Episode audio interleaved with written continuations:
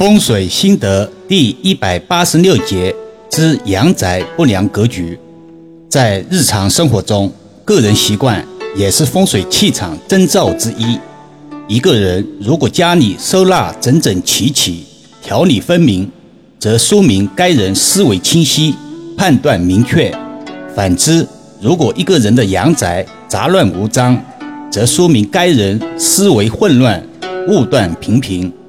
易遥老师常劝诫世人，无论是居家住宅，或者是办公室，尽量要收纳整洁，养成良好的生活习惯，这样久而久之，自己的气场必然有所提升。今天浅述一些居家不吉利的格局，大家可以举一反三的打开思维。一忌讳桌椅凌乱，通常家中桌椅。一般指餐桌、餐椅，本是家人聚餐之地。在实际堪舆案例中，常见餐桌堆满杂物，尤其是家中有小孩或者老人的，主人并有种种借口，任其凌乱不堪。收纳是一种习惯，一种观念，与自身环境、住宅大小并没有本质必然关系。杂乱久了。垃圾气场形成，居住之人思维必然随之紊乱，做错错误判断。二忌讳功能不明。什么叫功能不明呢？比如一个客厅却长期摆放床，那么这个空间算客厅呢，还是算卧室？一个阳台却长期堆满杂物，这个空间算是明堂，还是算杂物间呢？风水讲究有形就有灵，一个空间摆放了床就是卧室，摆放了马桶就是卫生间，摆放了灶台就是厨房，而不是世人指着杂物间叫书房这么随意。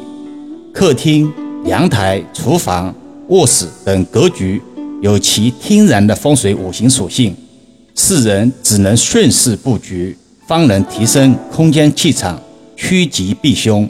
三忌讳大门受阻，阳宅三要：门、主、灶、中。大门作为居家的出入口，至关重要。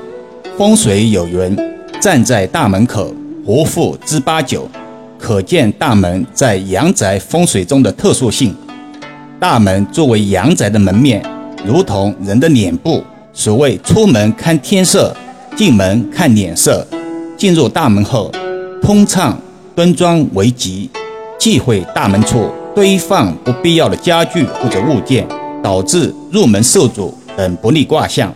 这里有必要诠释通畅的界限，指进出不受到阻碍，在空间条件允许的情况下，玄关是可以存在的。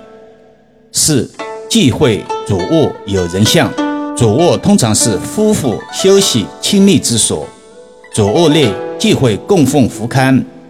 老师曾碰到过此类案例，也忌讳挂置人物肖像画。易遥老师甚至不赞成主卧内摆放新人结婚照之类。为什么呢？主卧本是夫妇亲密的空间，隐秘性极强。如果主卧内有人物肖像，则有逼人窥视之嫌，导致烂桃花频频、同床异梦等不利婚姻感情的事情。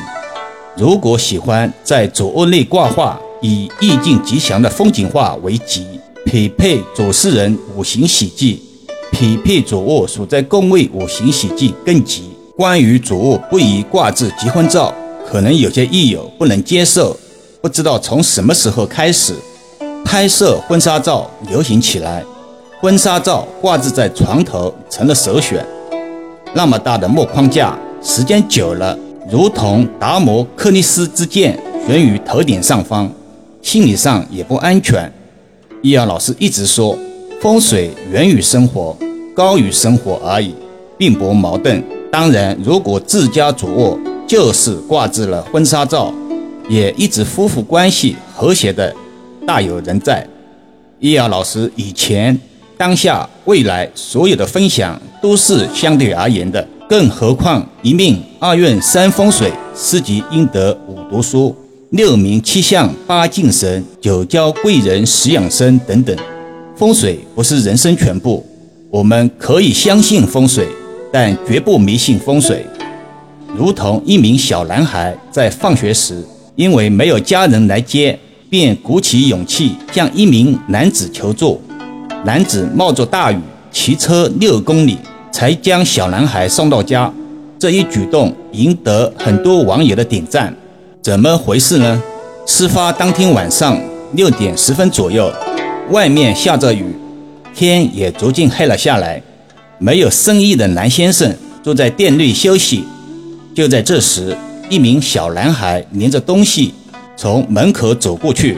没过一会儿，小男孩又折返回来，在门口犹豫才进来。原本南先生以为男孩是来理发的，却没有想到男孩竟然开口求助。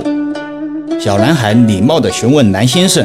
说说能带他回家吗？南先生反问男孩家在哪里。在询问中，南先生得知男孩的父母不在家，他在学校门口等了很久，也没有人来接他放学，所以才向南先生求助。考虑到外面下着雨，而且天也黑了，南先生果断答应下来，冒雨骑电动车走了六公里，才抵达男孩家。南先生表示，当时并没有想太多，只是看着天在下雨，而且又黑，男孩也不是很大，本能反应就是送孩子回家。相信这件事发生在任何一个人身上，都会毫不犹豫向男孩伸出援手。这种乐于助人的精神值得大家学习。他们做好事并不是为了得到回报。古今有缘。勿以善小而不为，勿以恶小而为之，这才是中华民族应该弘扬的优良传统，而不是扶低倒老人、反遭讹诈等不良现象。好了，暂时先聊到这里吧。更多分享，请至易瑶文化主页收听、点评、转发、收藏，或者搜索关注公众号“易瑶文化”。